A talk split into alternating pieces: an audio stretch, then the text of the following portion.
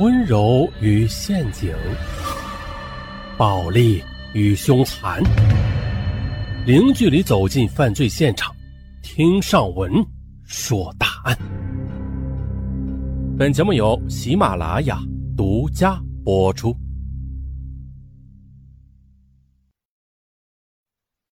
本期情案案，豪门深似海。哎，咱们一起来听一听啊。这豪门深似海，它到底是个啥意思？这事儿啊，咱们先从一个新闻来说起。那是在二零一零年的年底，重庆的媒体就爆出了一条重磅新闻，说有人在重庆组建了一个大型的 POS 机套现公司。让人吃惊的是，这个已经发展成了家族企业的犯罪团伙，这头目啊，竟然是个柔弱的美少妇李小木。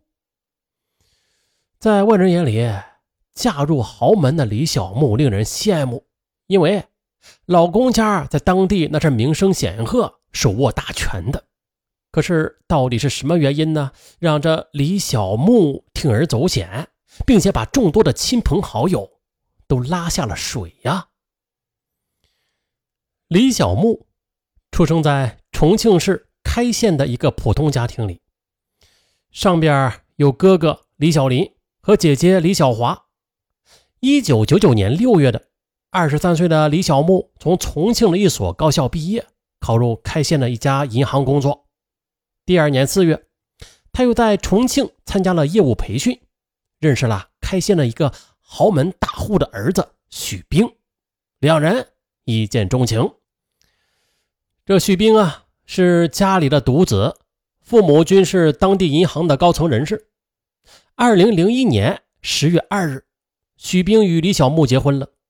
直到婚后呢这李小木就感觉到了啊，自己与许家的格格不入。李小木的亲戚多啊，看她嫁入豪门了，经常的就为一些鸡毛蒜皮的事儿来托她帮忙，让公婆也是烦不胜烦。最初的公婆还是帮忙的，可是后来就有些不愿意了。特别是与公婆住在一起的时候，在待人接物和居家生活方面，这差距都是很明显的。起初吧，这公婆是忍着，后来就发作了。一天深夜，李小木还在看韩剧呢，突然呢，婆婆张英就从卧室里出来，冲她大吼：“你还让人家睡觉不？这么折腾，谁受得了啊？”李小木吓了一大跳，他这才知道。啊，虽然她将电视的声音调到了很小吧，可是随着电视闪烁的忽明忽暗的光，还是透过了婆婆卧室的门缝，这就让老夫妻俩心烦意乱啊。虽然她急忙内疚的关掉了电视啊，但是婆婆还是摇了摇头，转身的砰的一声的就关上了门。二零零二年十二月底的，李小木顺利产下了一名男婴。一天的。哥哥李小林一家三口来看望他，几个人呢就围绕在呃李小木的卧室里，一边逗婴儿一边聊天。可就在聊性正浓时，突然的客厅里边传来一声巨大的声响，跑到客厅啊，看到一地的狼藉，放在玄关上的金鱼缸掉在了地上，摔了个粉碎。七八条金鱼在玻璃碴中奄奄一息的挣扎着，只见。八岁的小侄子手里抓着一条两寸长的金鱼，吓得浑身发抖。而也就在这时候的，出去遛弯的张英回来了。而这些金鱼呢，是他养了多年的命根子。他再也顾不上什么礼仪和形象了，气急败坏的大喊起来：“你们这一家人太没有教养了！这不是在你们家，你们怎么可以随心所欲的胡来呀？”呃，这张英的话。顿时让所有人都目瞪口呆，李小木的哥嫂脸上也是一阵红一阵白，拉着孩子生气的便离开了。而李小木呢，也被激怒了，冲着婆婆也是瞪起了眼睛。到底是谁没有教养啊？我侄子年纪小，好奇贪玩而已。你的金鱼我会赔你，可是你不能侮辱我的娘家人呐！哎呀，张英是没有想到啊，一向唯唯诺诺的媳妇儿。竟然向他叫板起来，于是气得一拍桌子：“你，你住我的家里，你竟然敢这样对我说话！”婆婆的话是击垮了李小木的忍耐的极限了。他泪流满面的要冲到卧室，抱起孩子就要离开，而徐冰则死死的抱住李小木。张英则冷笑道：“哼要走是吧？啊，把孩子放下。”李小木差点崩溃呀！自己名义上是嫁进了豪门，可是，在婆婆的心里，这家里就没有一样东西是属于她的，甚至她的孩子。那天晚上，无论丈夫许兵怎么安慰，李小木都无法止住眼泪。想到哥哥嫂嫂被婆婆羞辱，她就不仅肝肠寸断。婆婆终究是瞧不起她普通人家的出身的。那一刻。她暗暗地下定了决心，一定要闯出名堂来，然后再风风光光的买套房子搬出去，让她的婆婆啊再也不能小看她和她的家人。二零零三年的三月啊，这心里边憋着一口气的李小木还没有休完产假呢，便提前上班了。她想尽快的在工作上有所突破，以提高自己在婆家的地位。此时的重庆经济开始全面腾飞。到银行申请贷款的人也是一波又一波，在银行信贷部工作的李小木就频频的接受邀请参加饭局啊，经常的很晚才能到家。在七月的一个晚上，李小木应酬完回到家里，已经快十点了。他刚刚打开门，轻手轻脚的正要回卧室呢，哎，就听到婆婆正在房间里边教育许冰。银行是个容易犯错误的地方，妈呢也不知道见过多少人摔跟头了。你以后啊得管管你老婆，不能由着她。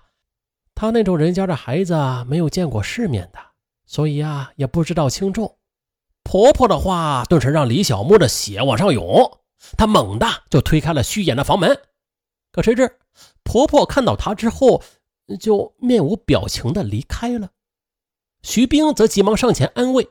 她一把甩开丈夫的手，内心深处啊，是更加的渴望成功了。努力终于有了回报。由于业绩突出，她在信贷部的众多竞争者中是脱颖而出，和另外两个同事被列为银行内部的后备干部。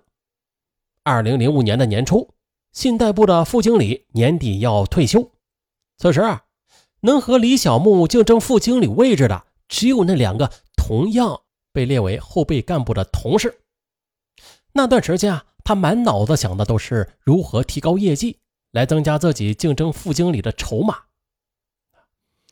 可是要在短时间内大幅提升业绩，那唯一想到的办法就是走捷径了，把银行的钱贷给一些并没有贷款资格或者贷款资格不全的企业或者个人。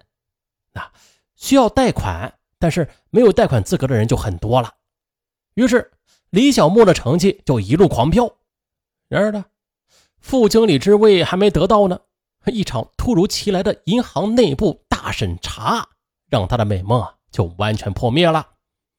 一连串的噩耗让李小木手忙脚乱呐，没了方寸。她只好向丈夫许兵求救。许兵也是被吓得脸都白了，只好去找父母。可说归说，骂归骂呀，啊，这老夫妻俩不能眼睁睁的看着儿媳妇吃官司呀，被逼无奈，也只能出面的四处去求情。最终，李小木是保住了工作，但是却被调离信贷部了，每月只能发基本的生活费，其他的收入都用于偿还银行的损失了。升职不成，哈，反而被狼狈不堪的丢了颜面。这么一捣鼓啊，在婆婆面前更是挺不起腰了。李小木不仅是心灰意冷，可是屋漏偏逢连阴雨。二零零六年三月，李小木在单位里边因为一件小事与同事发生争执，结果同事的嘲笑让他彻底抓狂起来。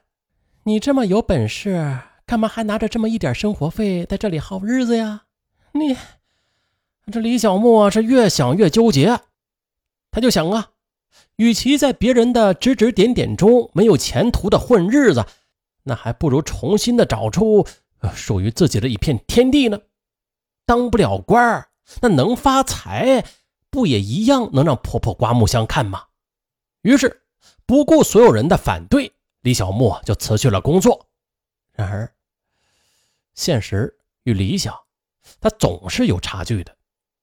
从银行里出来之后，李小木卖过保险，干过导游，要么觉得，呃，这这这这工作很艰难，要么就觉得这挣钱不多，他最后都放弃了。